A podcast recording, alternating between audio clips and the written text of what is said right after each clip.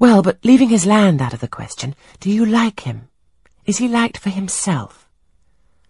I have no cause to do otherwise than like him, and I believe he is considered a just and liberal landlord by his tenants, but he's never lived much amongst them. But he has no peculiarities. What, in short, is his character? Oh, his character is unimpeachable, I suppose. He's rather peculiar, perhaps.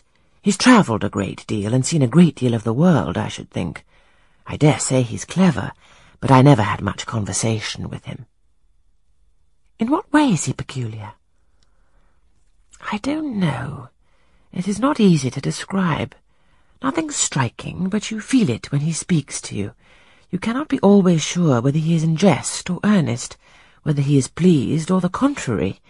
You don't thoroughly understand him, in short. At least I don't. But that is of no consequence. He's a very good master. This was all the account I got from Mrs. Fairfax of her employer and mine.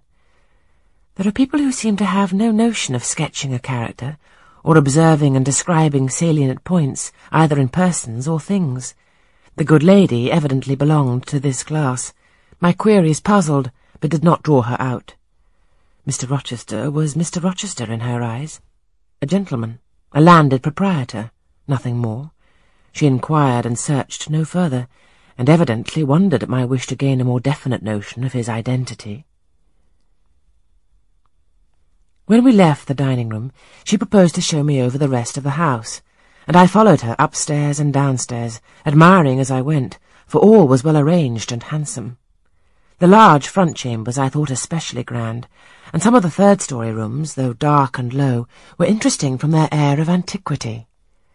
The furniture once appropriated to the lower apartments had from time to time been removed here as fashions changed, and the imperfect light entering by their narrow casements showed bedsteads of a hundred years old, chests in oak or walnut, looking with their strange carvings of palm branches and cherubs' heads like types of the Hebrew Ark rows of venerable chairs, high-backed and narrow, stools still more antiquated, on whose cushioned tops were yet apparent traces of half-effaced embroideries, wrought by fingers that for two generations had been coffin dust.